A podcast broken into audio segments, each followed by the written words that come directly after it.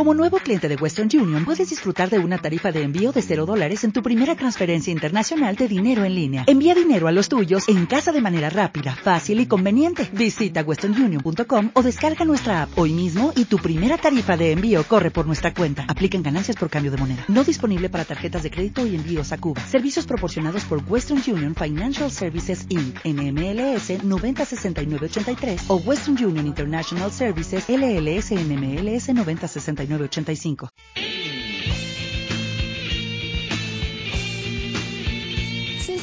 minutos de insurgencia para expropiar el conocimiento a la estructura académica de la burguesía, devolver su carácter social, ponerlo sobre la mesa y ver cómo se come eso. Bienvenidos a Información, un programa de formación para la acción, acción para la transformación y transformación para la revolución.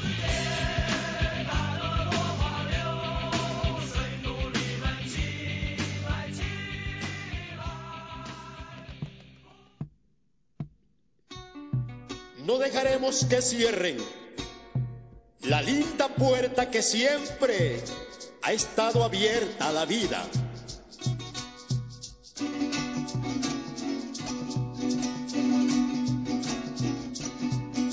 Yo no me quedo en la casa, pues al combate me voy. Voy a defender la puerta en el valle del Monroy. Yo no me quedo en la casa, pues al combate me. Voy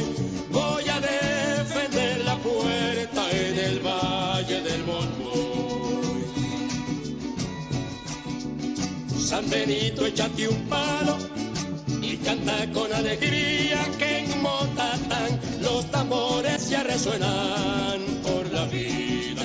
San Benito, échate un palo y canta con alegría que en Motatán los tambores ya resuenan por la vida.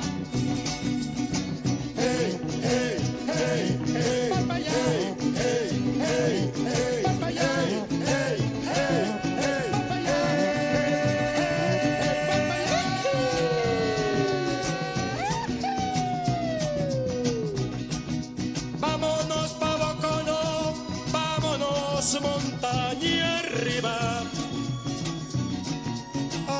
darle un beso al jardín que para siempre quedó en los ojos de Bolívar.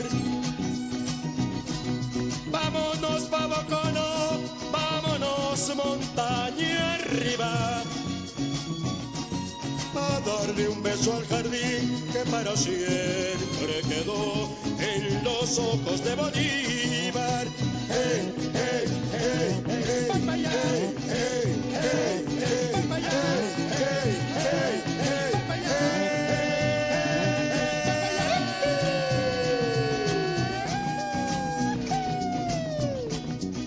a decir ya caray el de las mujeres lindas que con mi diabético que di ya de bonilla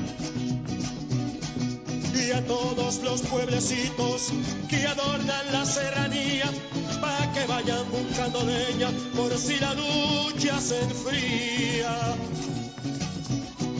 y a todos los pueblecitos que adornan la serranía pa' que vayan buscando leña por si la lucha se enfría. Hey, hey, hey, hey, hey, hey,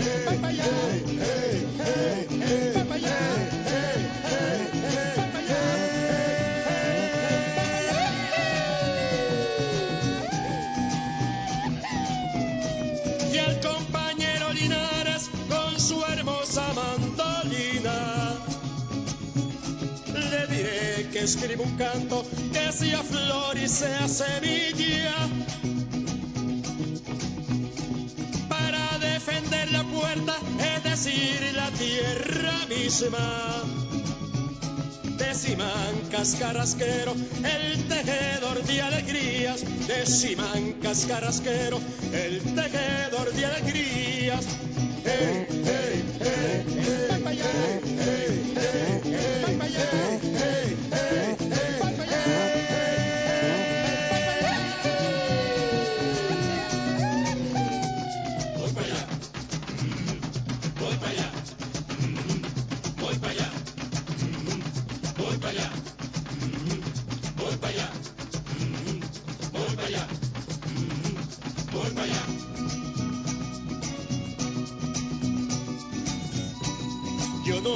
quedo en la casa, pues al combate me voy. Voy a defender la puerta en el valle del Monboy. Yo no me quedo en la casa, pues al combate me voy. Voy a defender la puerta en el valle del Monboy.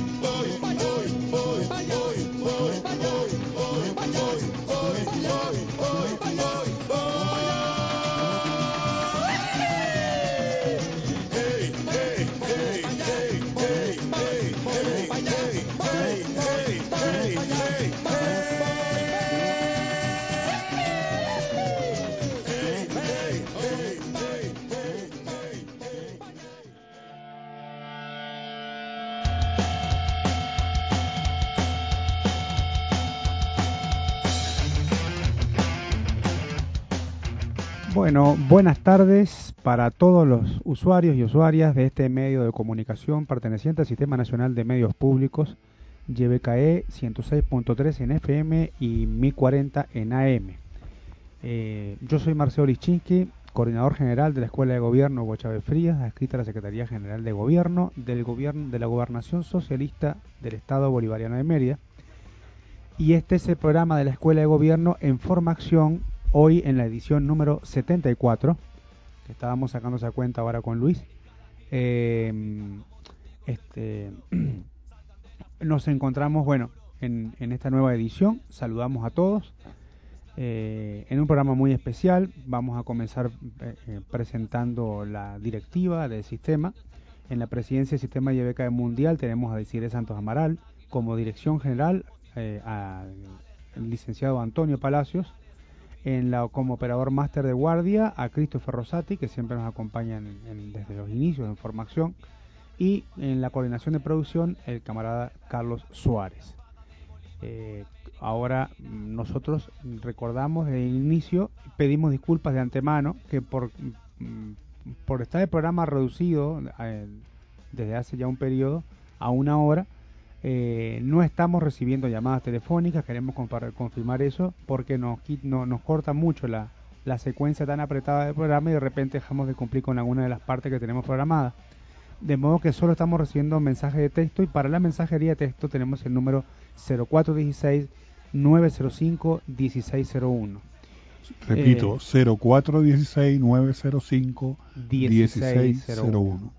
1601. Bueno, eh, como siempre hoy eh, recordamos eh, que ha sido una constante de este programa porque creemos que es un punto de honor para la revolución a nuestro camarada desaparecido, detenido desaparecido Alcedo Mora, lo cual nos resulta un hecho absolutamente injustificable porque no sabemos las circunstancias en las que fue detenido y fue desaparecido y por qué clase de, de, de, de escuadrón paramilitar o de la muerte y mandado por quién y en qué condiciones y con qué intereses, además, este, corrió con esta suerte este camarada. Volvemos a pedir a la fiscal que tiene asignado el caso que, que se expida sobre el expediente y que dé, convoquen a una rueda de prensa para informar cómo se encuentra el, el desarrollo de las investigaciones, ¿no?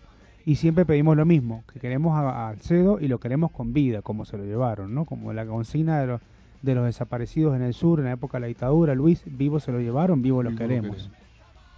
¿Cómo estás Luis? Ahora saludo a Luis, que hoy está aquí, bueno, luego de que anduvo con algunas dificultades de salud que le habían impedido acompañarnos, creo que en los últimos dos programas, me parece. Eh, así que hoy se reincorpora al equipo. Recordamos que Edwin Aguirre, que también es uno de los de los conductores del programa con, junto a Luis, Edwin tiene mejor vida. Edwin está en mejor vida porque está de vacaciones en Uruguay, en mi país natal, este, lo cual me genera una sana y cariñosa envidia. Le sí. una hierba. Sí, vamos a ver si me trae una hierba para tomar unos mates, que hace un rato que estamos necesitando. Y alguna otra cosa por ahí que le había pedido, vamos a ver si se acuerda. Así que bueno, pero creo que ya para el programa que viene, no, sí, creo que para el programa que viene es probable que ya tengamos a Luis, a Edwin Aguirre otra vez con nosotros. Eh, de modo que, bueno, a ver, ¿cómo andas Luis? Bueno, bien, todavía vivo. Eso es lo más importante. sí. Este, mira, quería recordar también el, un periodiquito que está circulando a nivel nacional que se llama Política. O sea, politi y al final una K. Una K. Es un periódico que no tiene ningún desperdicio, es un periódico que tiene teoría revolucionaria, fundamentalmente marxista, y eh, está circulando la edición número 16, se consigue en, en la televisora Tatuí, también tenemos en la escuela de gobierno algunos, algunos ejemplares. Pedimos un aporte para sostenimiento de apenas 50 bolívares, el que pueda dar más, más, y el que no, pues menos. Claro, eh, menciono que en el equipo, bueno, en el equipo político editorial hay un grupo de camaradas, pero en definitivo eh, eh, se hace a pulmón, como decimos nosotros en Uruguay, es decir, con esfuerzo propio, totalmente autogestionado. Eh, y hay varios colectivos. De aquí de Meria tenemos a los camaradas de Tatuí TV, televisión comunitaria, a quienes, a quienes tanto desde el punto de vista político como desde el punto de vista afectivo los sentimos parte de la escuela, todos ellos, y que mm, están dentro del equipo político editorial de, de política. De hecho, son los responsables de la distribución aquí en Mérida. Y bueno, lo recomendamos eh, para que estén, lo busquen también en, en su, en su página web, que es politkaweb.blogspot.com. Eh, es, es la opción que tenemos para poder conseguirlo, ¿no? Pero creo que si colocan política con K al final sin la A, este va a aparecer, les va a aparecer la página web en el buscador de Google nada más. Sí, en este número aparecen varios artículos interesantes. Por ejemplo, eh, eh, uno hecho por la Comunidad de Investigación Social para la Seguridad Popular. Dice, guerra avisada no mata a soldados, los peligros de un discurso de paz. Hay otro, Chávez es socialismo y socialismo es propiedad social. Ese está escrito por Juan Lenzo y Fabricio. Los tuvimos a ellos, por cierto, a Juan Lenzo, hablando sobre ese artículo y tuvimos un, par de programas, fue discontinuados, mm, descontinuados, pero que, que nos permitió mm, nos permitió analizar ese artículo donde hablábamos sobre ese tema con, con Juancho. Y lo tuvimos de invitado. Hoy tenemos de invitado, no ha llegado todavía el invitado, pero por ahí venía Fabricio Martorelli, también de Tatu TV. Eh, de modo que estamos a la espera de, de la presencia de camarada, de repente para el segundo bloque llegue. Y también, Marcelo, quería recordarte eh, el agradecimiento a la gente de Ecos 93.9. Correcto. Sí, eh, queremos dar una noticia que nos alegra también a nosotros, nos, nos, nos, nos emociona mucho y nos motiva. Y es que los camaradas de la radio comunitaria Ecos 93.9 FM eh, nos solicitaron, la, nos manifestaron su interés de retransmitir el programa información de la Escuela de Gobierno todos los jueves a las 8 de la noche. Hacemos el programa el miércoles y ellos lo retransmiten el jueves a las 8 de la noche. Ya, mm, en, teóricamente, a partir de este programa comenzarían mañana a retransmitirlo. De modo que vamos a tener a Eco. Y eso también me ha dado a, pie, eh, Luis, a, a presentarles el programa a varias radios eh, comunitarias. Pienso que deberíamos hacer un esfuerzo en esa dirección, que pueden estar interesadas en, en retransmitir el programa, que es un programa de formación, que ya está este, producido, que consolidado. Estamos en el programa número 74, no es poca cosa. Y mm, pueden estar interesadas en ello, ¿no? Pero también, que- también por la web se puede conseguir en cuál es la, la página del en Evox. Claro, por iVoox se puede conseguir, exacto. Quien quiere escuchar todos los programas, todos los programas de información en la página web eh, entran por iVoox, colocan ahí información y le va a aparecer el archivo, el histórico de todos los programas desde primero hasta ahora, ¿no?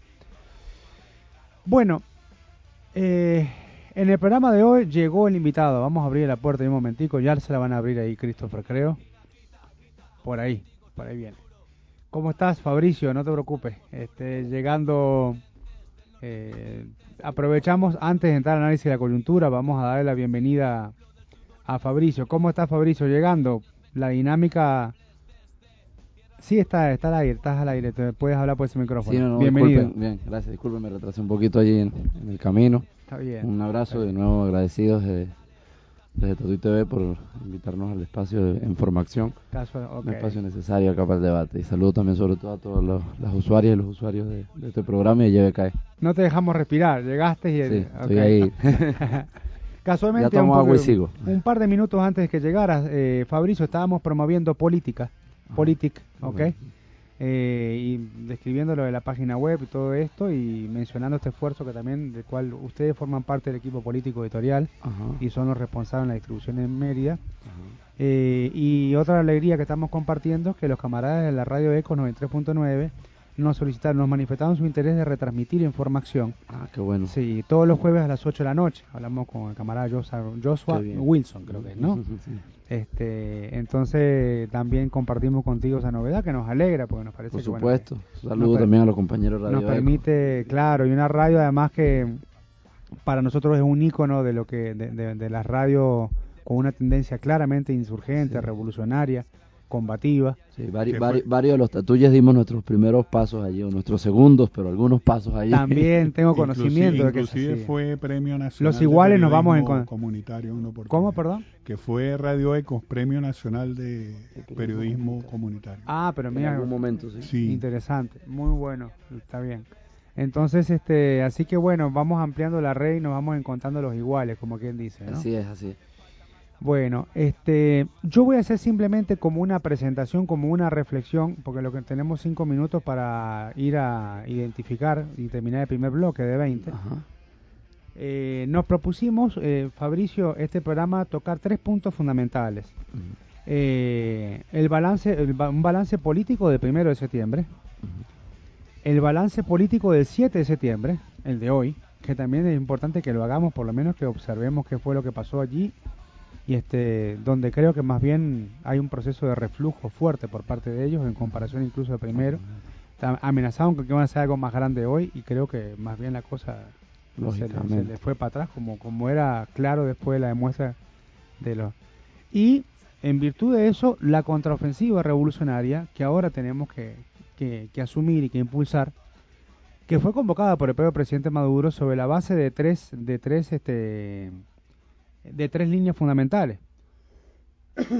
Eh, que es la- eh, para el último cuatrimestre del año, ¿no? Es decir, a partir de la, la- la contraofensiva de 1 de septiembre al 31 de diciembre, que era la de el, Los tres ejes de acción. la- los tres ejes de acción. los tres ejes de acción, que son la, la gran misión abastecimiento soberano, eh, las gran- el, el reimpulso y, la for- y el fortalecimiento de, de todo el sistema de misiones y grandes misiones en la parte social, en la parte económica, priorizar la- priorizando la gran misión abastecimiento soberano, y en la parte política, todo lo que tiene que ver con el proceso de repolitización, reagitación y removilización de todas las fuerzas de la revolución, del chavismo, en todos los frentes de lucha, ¿no? Entonces, eh, son los tres puntos. Vamos a ir abordándolos uno por uno para que, para que podamos irlos tratando. Solamente hago la presentación de primero de, de primero de septiembre y en el segundo bloque comenzamos a analizarlo. Bueno, mm, algunos elementos para el balance de primero de septiembre. Eh, la ultraderecha venezolana se estaba jugando todo. Ahora pueden venir con todos los eufemismos que ellos quieran, ¿no? Este, Sí, que la toma de Caracas era una metáfora. Sí, claro, la toma de Caracas es una metáfora, que, que era mentira, que ese día iban a, tumbar a Maduro y que iban a lograr que el presidente renunciara porque se iba a generar una situación de fuerza, que iba a generar un clima de ingobernanza, como se dice hoy día, o de ingobernabilidad. Y que, bueno, pues que era el último día y que además dijeron claramente que no iban a volver a sus casas y que se iban a, permanecer, iban a permanecer en la calle hasta que hubiera un desenlace final a la crisis que ellos iban a ocasionar, ¿no? Eh, pues bueno, soplar no, hacer, no es hacer botella, dice la gente, ¿no? Y los deseos no preñan también. Eh, finalmente lo que pasó es que ellos hicieron una demostración importante de fuerza desde el punto de vista de movilización de calle. Eh, lograron hacer siete puntos de concentración y luego llenaron la Avenida Libertador. Pero en contraparte de eso, nosotros tuvimos en todo el mes de agosto fuertes movilizaciones de masa en todas las regiones del país, que habría que sumar, como le decía a unos camaradas, estoy seguro que ellos también tienen sus expertos en eso, que hacen esas valoraciones, habría que sumar cuántos chavistas se movilizaron en todos los estados del país, Luis y Fabricio, a lo largo de todo el mes de agosto, en todas las movilizaciones que llamaron por sectores, por frente, por los estudiantes, este, los profesionales, se movilizó Títilo Mundachi, ¿no? Este, la- lo- los estudiantes de educación media, etcétera, las mujeres, Cada todo. rato, yo cuando estuve A en cada Caracas, rato, yo cuando- creo que cuando yo todos los días. Cada rato hubo una marcha. O sea, una cosa impresionante, En estos últimos parecía que, meses que estuve yo. fue una cosa impresionante, Sobre ¿no? todo desde enero para acá. de No, en enero todo para el acá. país, en. Oriente, en Cojedes, en todo el en país, o sea, unas movilizaciones y, Y, aparte y movilizaciones, entendiendo que además eran sectoriales. sectoriales. Sí, a veces por sectores que uno Claro. puede pensar están muy reducidos los motorizados por un lado, Sí. eh, los, los, casi los jóvenes con especialidad, eh, en silla de ruedas, hasta eso vimos allá. Exactamente. Eh, marchas y de eran todo, grandes, de personas con discapacidad, vimos de todo. Entonces, eh, y hubo unas movilizaciones que fueron regionales que convocaban a todo el mundo de las regiones que fueron muy fuertes. La, la movilización de Carabobo fue enorme, la de Zulia fue enorme, La Uy, la de La de Apure, la de Yaracuy. de Lara, wow. Lara, Yaracuy, fueron enormes movilizaciones de masas, ¿no?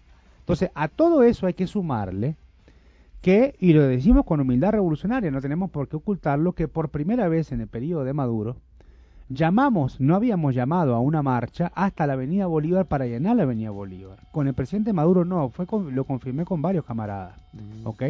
O a una concentración en la el Avenida cierre de Bolívar. campaña sí hubo una concentración en la Hubo avenida. una, pero se Se tomó cerró. solo la mitad de la Avenida Bolívar, no se tomó toda, si mal no recuerdo. Yo- sí, sí, no, no recuerdo. Yo tu- estuve ahí, pero ¿Tú sé crees que, que sé que sé que para el cierre de campaña antes del 6D, Ah, ok.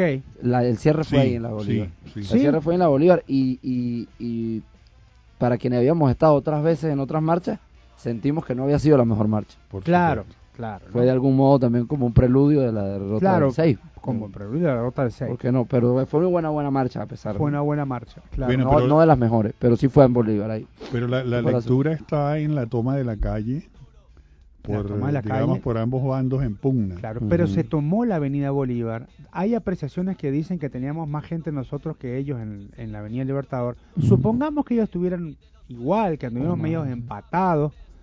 Pero lo cierto del caso es que generamos un contrabalance de fuerzas en Caracas Interesantísimo. y muy interesante en un momento donde además yo digo siempre que cuando más nos amenazan más el chavismo se envalentona y se va para la calle, ¿no? Esa es la lectura No correcta, sirve. es decir, la calle para defender independientemente de que haya de, desabastecimiento que no esté totalmente controlado, que Claro. todavía falta por hacer, ¿verdad? Claro. Pero es la toma de la calle porque es que la gente siente que es mucho lo que puede perder si deja el, proceso, ¿no? Si deja que proceso. caiga el proceso revolucionario, independientemente de cómo esté, Claro. ¿verdad?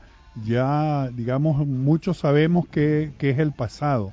Hay algunos que no conocen eso, pero es la lucha de clase y, y la gente no es, no es, no es tonta en general. Se da cuenta que tiene los CDI, se da cuenta que tiene más estudios, se da cuenta que ah, hoy en día los, los viejitos ya tienen pensiones, etcétera, etcétera, y sabe, sabe qué es eso. Un millón ciento cincuenta mil eh, viviendas. Claro, la vivienda. Un millón ciento cincuenta mil viviendas que ni siquiera se han comenzado a pagar.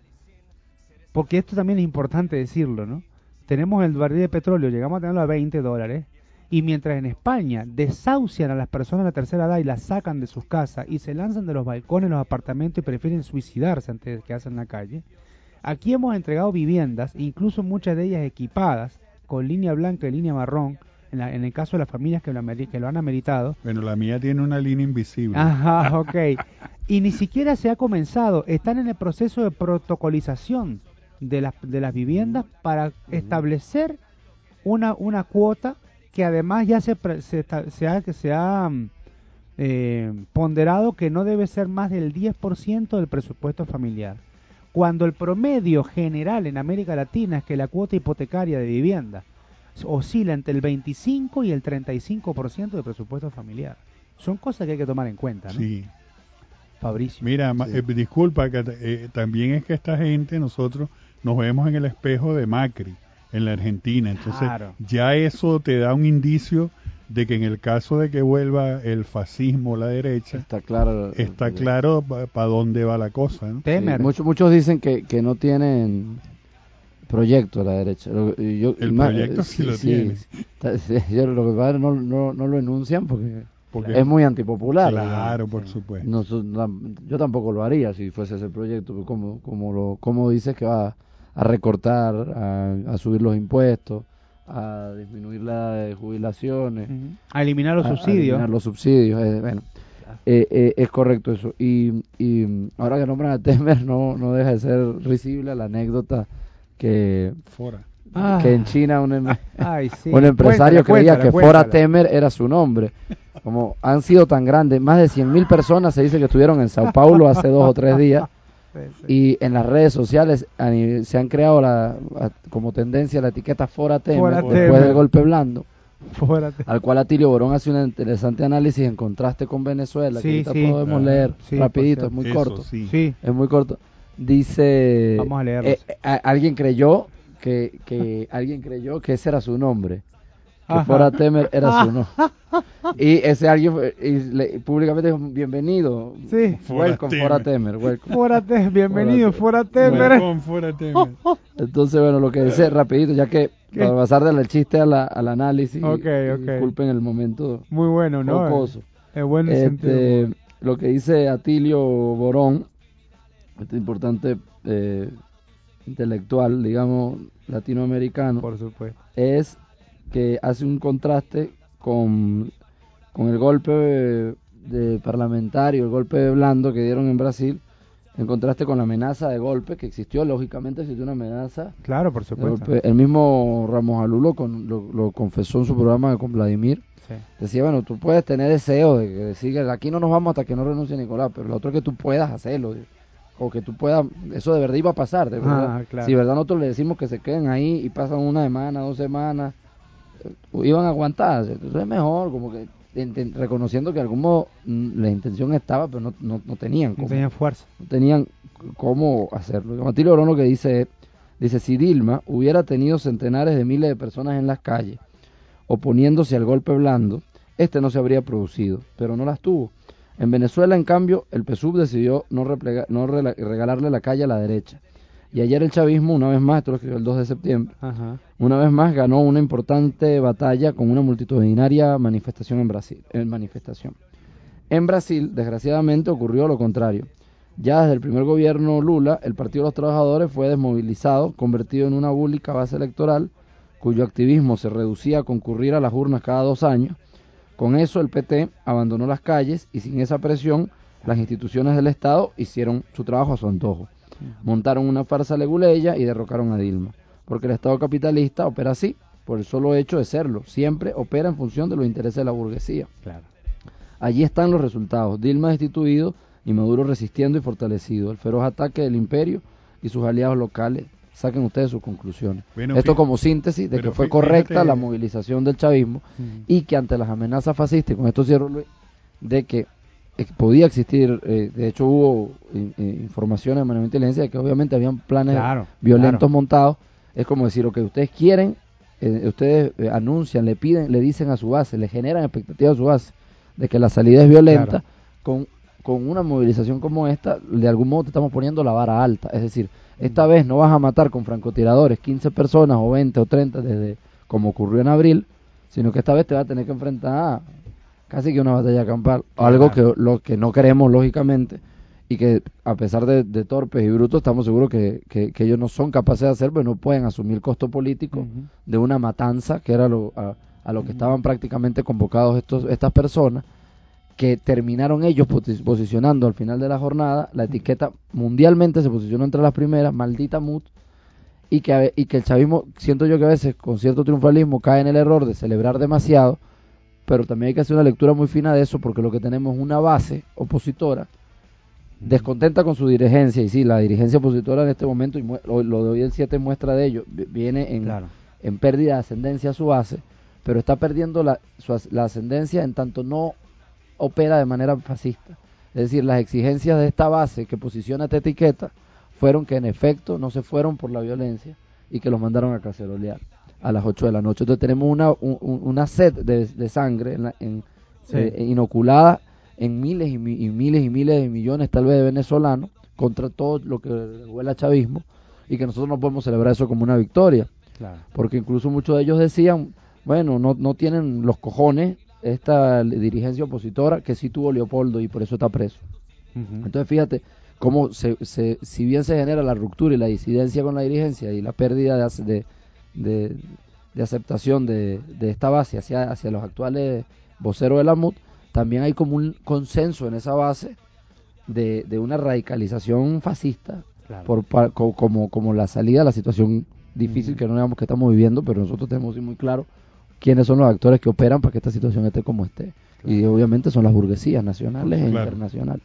Claro. Así que fí- fíjate la, la diferencia Muy bien, gracias. que ya, ya nos fuimos, digamos, un poquito más lejos, que no quería salir del Brasil para tomarlo como ejemplo para Venezuela, tal como dice Atilio Orón, que eh, en el Brasil hubo, y eso lo tenemos que tomar como ejemplo para Venezuela, ¿quién sustituye a Dilma? El, el que sustituye a Dilma es alguien que estuvo junto con Dilma, ¿cierto? Que es el señor Temer.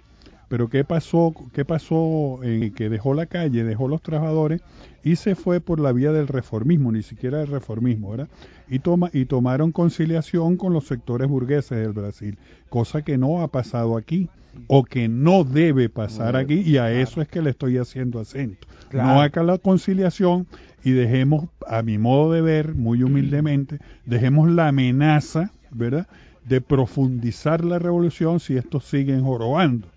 Yo creo que es hora de profundizar la revolución en cualquier momento que hay que hacerla. A eso era lo que me quería referir. Es decir, no, Estoy de acuerdo. es decir, no, yo no puedo, La revolución yo no puedo conciliar con mi enemigo No, y que- de y que- clase y que- en función de ninguna paz. La lucha de clase es una lucha de clase Claro.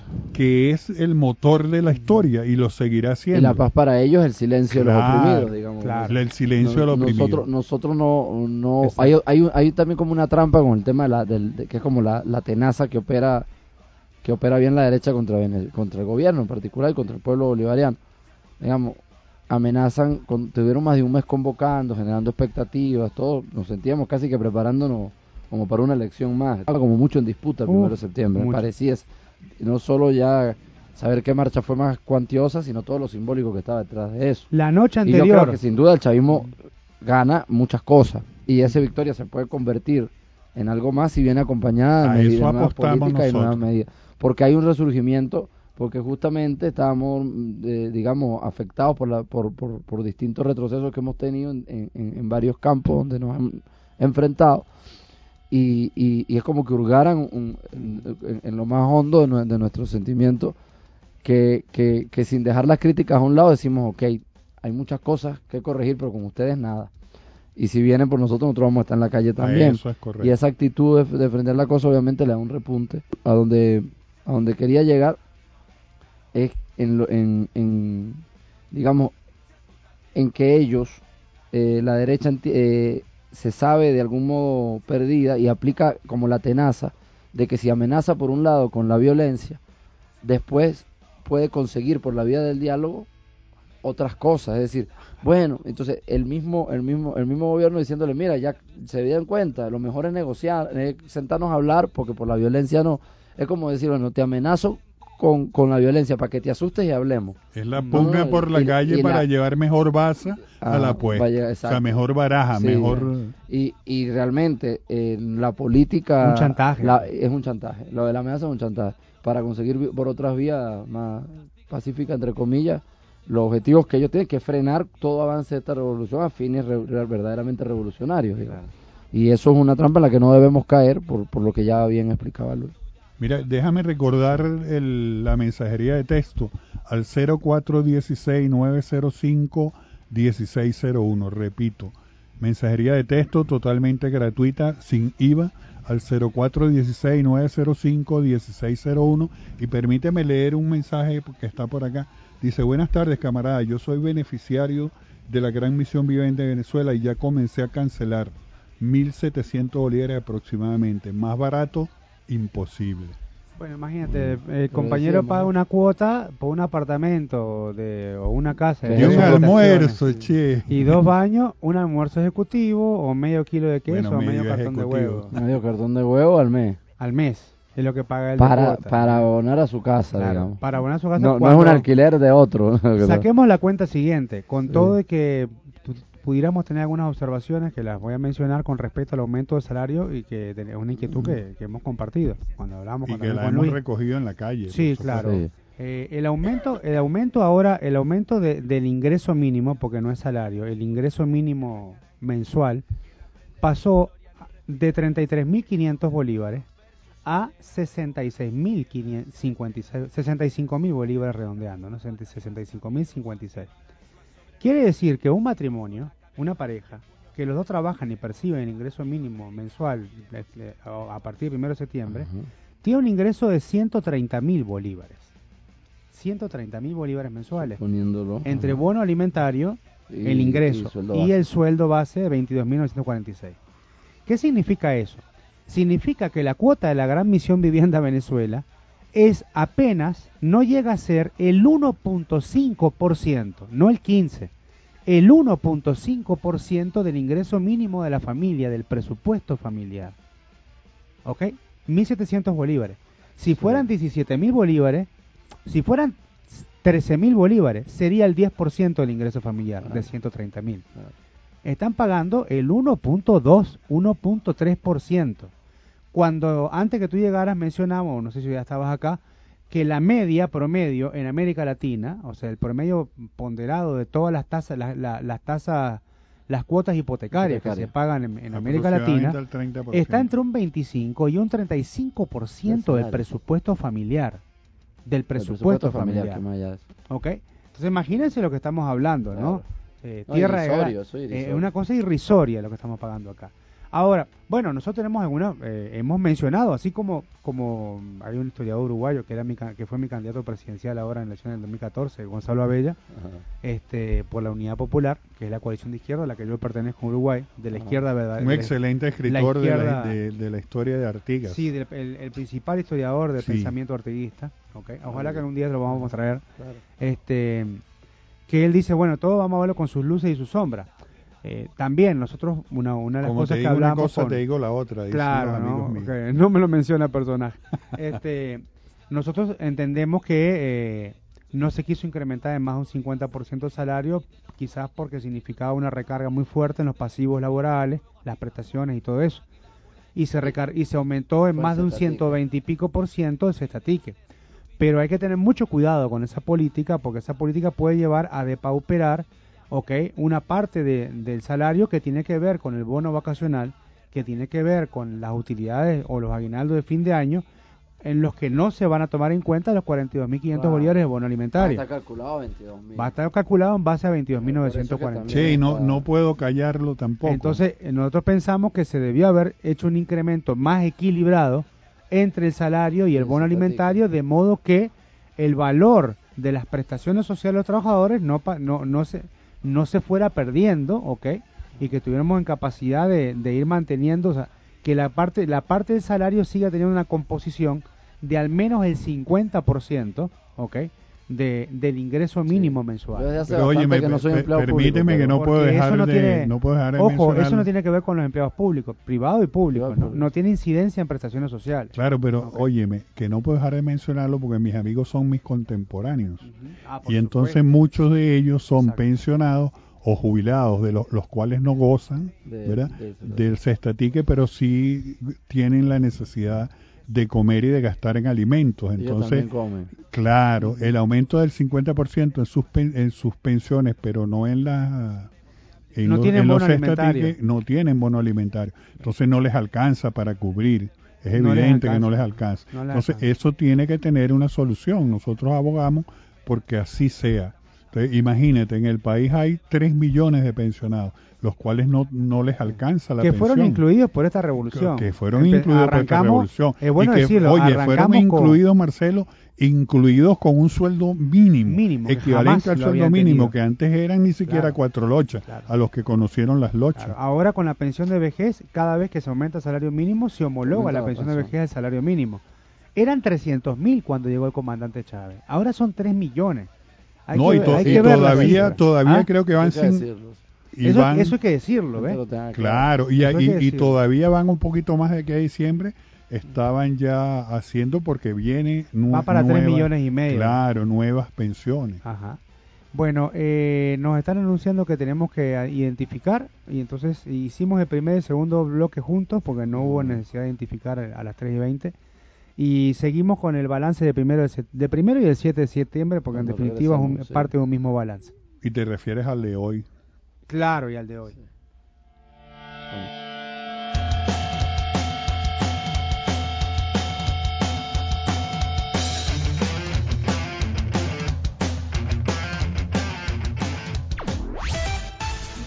por el precio de una, 1040 AM y 106.3 FM. Ambas son YBKE Mundial Los Andes. Venerada Virgen de Coromoto, patrona de Venezuela. Tú abres las puertas del cielo. A los 364 años de tu aparición. Virgen de la Coromoto, patrona de Venezuela, la que reanima y consuela con amor a tus devotos. La Virgen de Coromoto apareció en la ciudad de Guanare, estado portuguesa. Actualmente es venerada en toda Venezuela.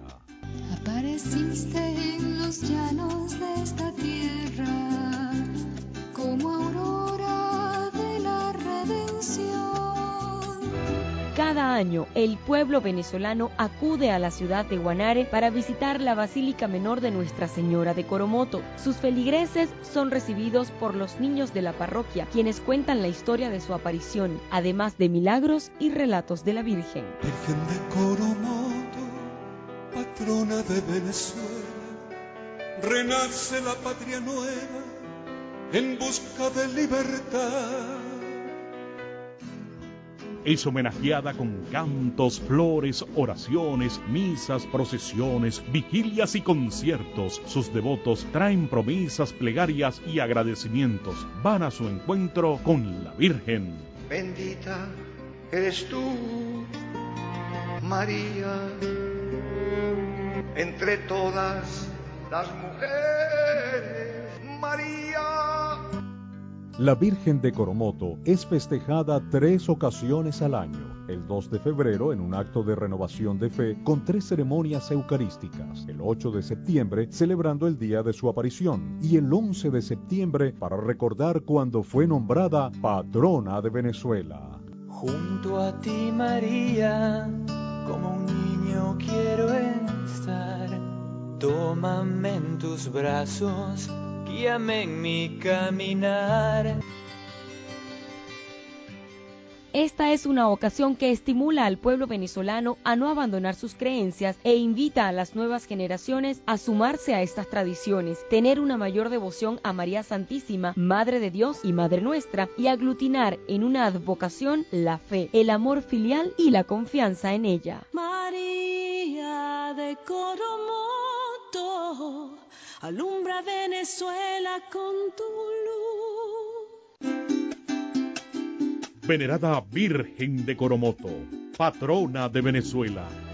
Tú abres las puertas del cielo.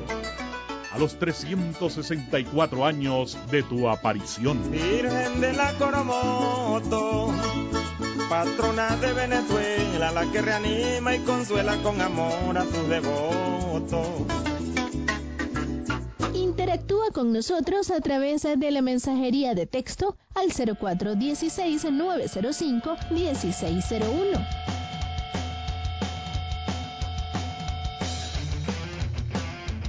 Bueno, volvemos. Eh, estábamos haciendo un abordaje sobre el último aumento de salario muy importante que se hizo. Eh, la mensajería de texto 0416, recordamos 905-1601. Estamos en el balance del 1 de septiembre y, y, un poco para refocalizarnos nuevamente en el tema, primero y siete, ellos llamaron a la toma de la Bastilla. O sea, lo de ellos era que, Que no derrotamos a Maduro y no nos volvemos, no nos vamos de las calles, no volvemos a las casas hasta que, Que no vengan con ningún ningún. hasta que haya una crisis de poder que obliga a Maduro a renunciar o vengan los marines norteamericanos o lo que sea y la OTAN y se acabe esto. Ellos llamaron eso. Y por eso, como decía Fabricio, luego posicionaron ellos mismos la etiqueta maldita mood y las cosas que le escribieron con la etiqueta. Ok, Qué cosota. ok, cosota, ¿no? Porque bueno, los mandaron después a hacer un cacerolazo, Luis, y hasta ahí llegó la historia. Al final fueron dos movilizaciones, la movilización del chavismo, que, mo- que nos movilizamos en todo el país, vamos a estar claros, Ajá. ok, con concentraciones, etcétera. Y este y la movilización de la Avenida Bolívar, que fue realmente, la- la- en la Avenida. Bolívar no entraba una aguja, ¿no? Era bastante importante la, concentración que se hizo allí. De modo que, sin duda, yo, yo estoy seguro que, el, que, el, generó una, una situación, ¿no? De que a nivel mundial, la propia derecha imperialista mundial no termina de entender esto, ¿no? O sea, ¿cómo era posible que estaban esperando? Claro, hubo golpes que se le dieron certero al aparato paramilitar con el que estaban preparando para ese día en las noches anteriores. Sí. Pero más que eso, porque estoy seguro que no encontramos todo lo que tenían, ni mucho menos, ¿ok? Ah. Tienen años acumulando en esa dirección. Por lo tanto, es mentira, mentira que habíamos desmantelado todo. Dimos algunos golpes, dos, tres vainitas. Que pudieron desarticular Ellos- cosas. Claro, pudieron desarticular algunas cosas. Pero creo que lo que más desarticuló fue nuestra movilización. Eso, a eso me refiero, Fabricio. ¿Qué opinas tú? O sea, para mí, para mí fue que no tuvieron condiciones políticas para hacer lo que se planteaban, porque Más la movilización del chavismo, claro. más que el tema militar. Se lo dejo ahí pa- para, para terminar de, pro- No, pero de sa- completar. sabi- sabiendo que tenían un peine, ¿no? O sea, el, el- el peine de herirse ellos mismos, o sea, un- una bandera falsa para acusar al gobierno y al chavismo, ¿no? Sí, yo, yo, yo sin embargo a veces también como pensando, buscando o, la quinta pata de la mesa, como quien dice. Siento que tal, a- tal vez un sector de, de, de la MUD, no sé si, si todo como hegemónicamente, eh, ten- hu- eh, hubiese tenido en principio claro que todo iba a ser mm, más generación de expectativa. Porque ellos vienen jugando reiterativamente con la frustración de la gente porque saben que toda frustración se revierte.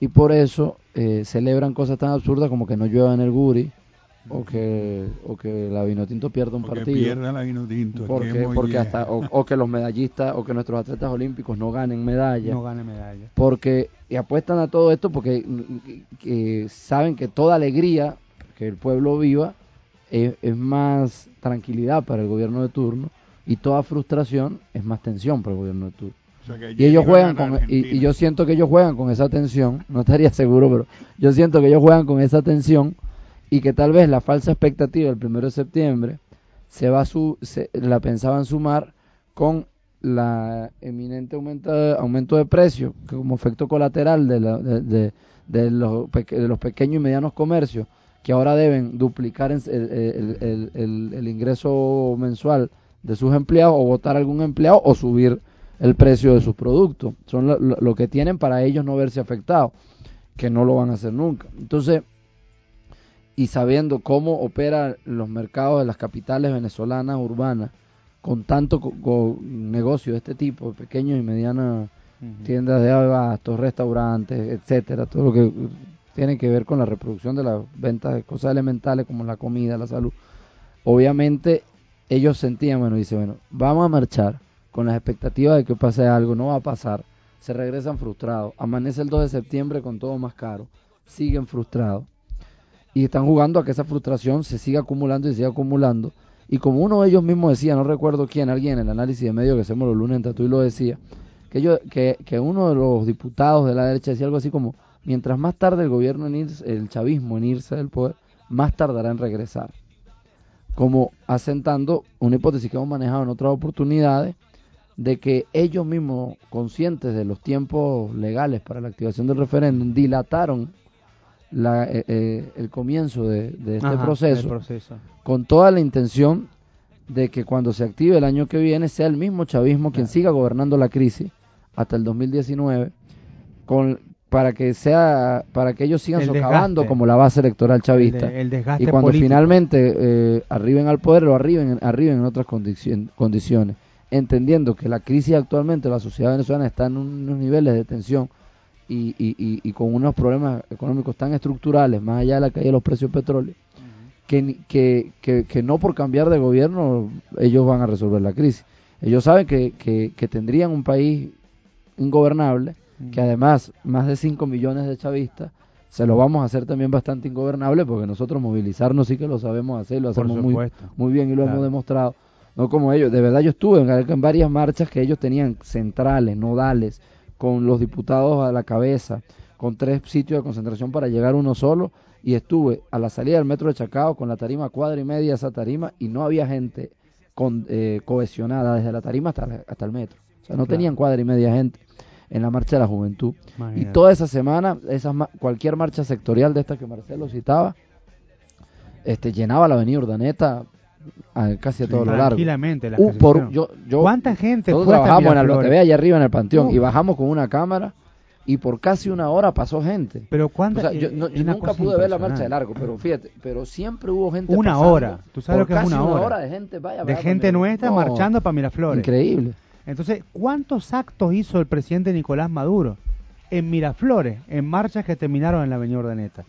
Con los profesionales, con los trabajadores petroleros, con los estudiantes, tú con, la con las mujeres, con... Marcelo. O sea, la a nivel de lo que se llaman las marchas sectoriales fue impresionante Yo- la demolición de agosto. Tú- haces énfasis en el, en el hecho cuantitativo. Yo lo hago en el hecho cualitativo. Correcto. El hecho cualitativo tiene que ver lo que yo vi en los bastiones donde estuvimos, ¿verdad?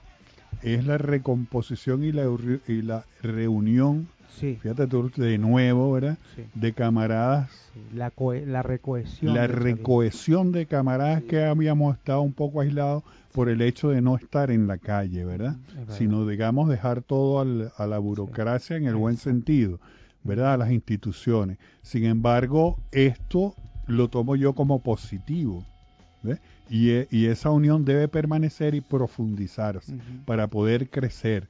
Entonces, esperamos eh, las respuestas contundentes de parte de las instituciones en cuanto a las tres líneas estas que habíamos hablado. ¿Dónde tienes el, Me digamos, los tres parece ejes de... muy interesante la, la- el, la- el- digamos la, Y el- disculpa que te interrumpa agregado nuevo, de para, que no nos quedemos sin leer los, los mensajes que cuantos son unos cuantos. que No, la parte al cualitativa me 04 parece 16 interesante. 905 1601. Fíjese Paso a leer siguiente. algunos mensajes, Sí, rápidamente quiero decir esto con respecto al, al balance del 7 de septiembre. Me Prometemos, perdí acá. y te dejo comprometido, Fabricio, vamos a ver cómo estamos para el próximo miércoles. No sé si estoy en Mérida. pero si Bueno, si no, vemos a ver, capaz que en todo caso podemos de repente decir a Juancho que nos acompañe.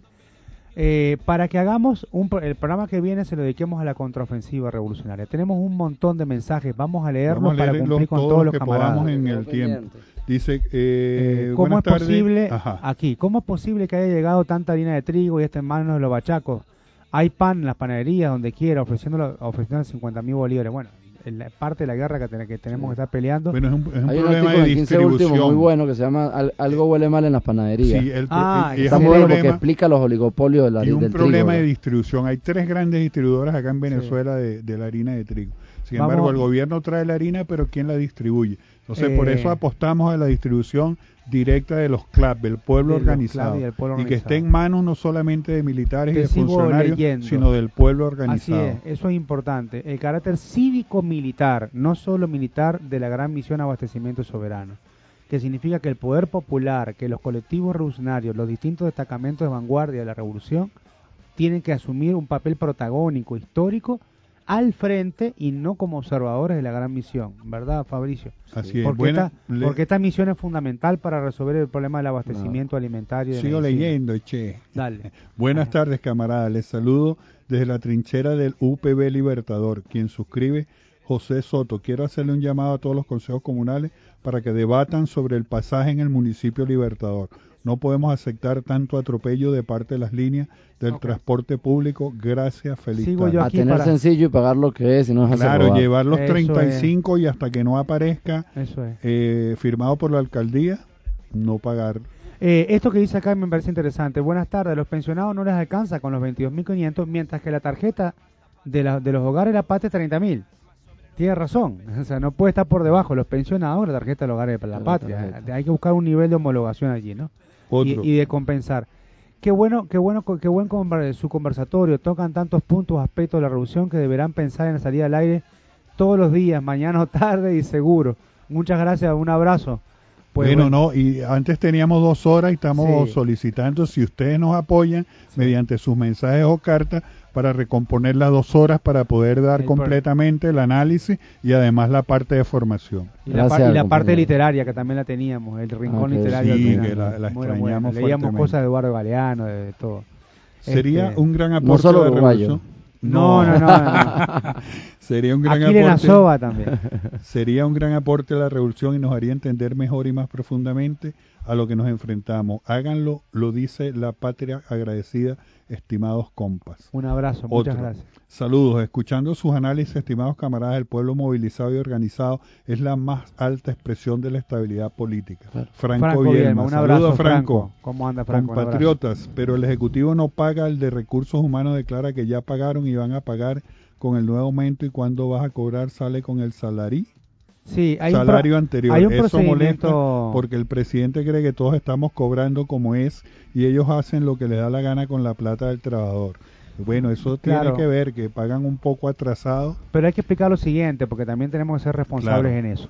Cuando se hace un aumento de este tipo, por ejemplo, en el caso de la gobernación, las alcaldías, el Ejecutivo tiene que aprobar un crédito adicional. Y ese crédito adicional tiene que llegar, tiene que aprobarlo el- el- los parlamentos regionales, los Claro. CLEM, en el caso de aquí. Y una vez que se aprueba el crédito adicional, se pasa, digamos, la, la, la- la remesa para que tesorería de la gobernación, por ejemplo, en el caso de los ministerios, todo el mundo de la parte pública, puedan ejecutarlo. Y el crédito adicional viene en dos partes. La parte que es para el aumento del salario y la parte que es para el aumento del bono alimentario. Entonces hay que esperar a que llegue el crédito adicional para que se pueda cancelar el Por aumento. supuesto. De modo que no es un problema de mala voluntad. Ninguna gobernación tiene en, en su presupuesto ordinario ya Tenía planificado este aumento, sí. un aumento de 50% del salario y 90%. Nadie se iba a imaginar tal Claro, cosa. pero- Yo tampoco me lo los- imaginaba. Los, chinos y los abastos eso no los entienden. Claro, por eso. Entonces, lo que dice el camarada es verdad. Se Claro. adelantan los aumentos y después los aumentos llegan antes de que aumenten los precios de las cosas. Lógicamente. Pero es, digamos, parte del mal. Sin embargo, vamos a hablar sobre la inflación en el programa que viene, porque hay una tendencia a la desaceleración y voy a hablar sobre rubro específico con Sí, respecto a... nosotros estamos haciendo un estudio sobre Sí. eso también. Incluso Bueno, hay sigo leyendo para que no nos In- quedemos incluso hay deflación en algunos productos y lo vamos a hablar el programa que viene. Dile, hola camarada, es conveniente que el Estado venezolano proceda con toda la energía de las leyes y los procedimientos de la ley y militar dejar la tolerancia. Eso lo escribe Miguel Rivera. Saludos Miguel. YBKE hoy pasó igual en Mérida. Se reunieron, cantaron muy malamente el himno nacional y los comentarios no fueron maldita mu, sino más. Entonces aparecen un poco de, Sí. de signos más, por se trata de estrellitas. O sea, eso quiere decir... Más grosería, pues. Sí. La derecha sionista, racista, terrorista, el emporio, latifundista, capitalista. ¡buah! Hoy, hoy estuvo... No, sé qué- no termina de decir lo que es el Eh, mensaje. Marcelo, hoy, hoy estuvimos en Que ha golpeado una... al pueblo con la comida. Ah, ok. La burguesía sionista que, que ha golpeado al pueblo con la comida, con las medicinas. Le vamos a dedicar el programa a la contraofensiva y ahí vamos a hablar de, con detenimiento del tema de la gran misión de abastecimiento soberano. Y hoy. Marcelo, donde estuvimos acá acompañando en la casa del PSV, Ajá. Ay, hubo perdón. muy buenas, Antes muy, que muy buenas vayamos. intervenciones. Muy buenas intervenciones en la casa del PSUV. Sí, Muy sí, se- se- tu- recibimos la convocatoria pero no pudimos estar. Mira, felicitaciones a la Vinotinto.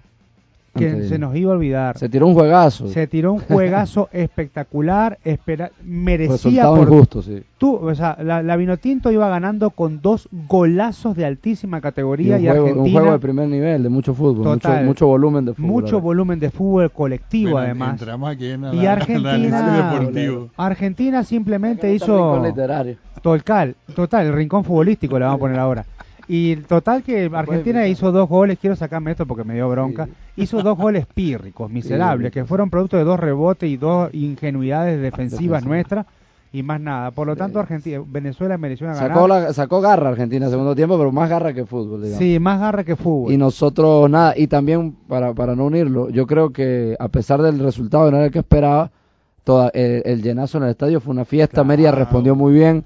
Creo, Pasaje. creo que tenemos sede para la Vinotinto por No, rato. y viene- creo que en octubre la viene ¿verdad? Brasil. Nos vamos. Pero lo bueno de todo es rato, que y el, rato. interesante además fue que Argentina fue la que tuvo que venir de abajo para empatarle a Venezuela No, perdiendo y, que- 2 y a que la 0. marcha hoy no, no, no llegó a ningún lado porque todavía estamos celebrando lo de ayer. No, el, el balance del 7 de septiembre, lo mencionaba en el próximo programa, fue todavía pírrico. estamos celebrando lo de ayer. Un abrazo para todos Gracias, y el- la consigna de cierre. Patria o muerte, venceremos. Venceremos.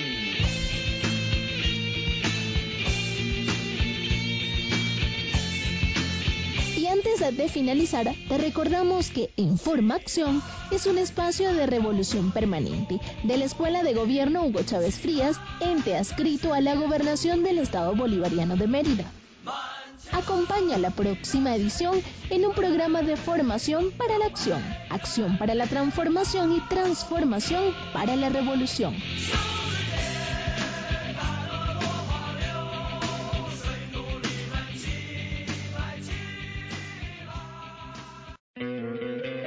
¿No te encantaría tener 100 dólares extra en tu bolsillo? Haz que un experto bilingüe de TurboTax declare tus impuestos para el 31 de marzo y obtén 100 dólares de vuelta al instante. Porque no importa cuáles hayan sido tus logros del año pasado, TurboTax hace que cuenten. Obtén 100 dólares de vuelta y tus impuestos con 100% de precisión. Solo con Intuit TurboTax. Debes declarar para el 31 de marzo. Crédito solo aplicable al costo de la presentación federal con TurboTax Full Service. Oferta sujeta a cambios o cancelación en cualquier momento.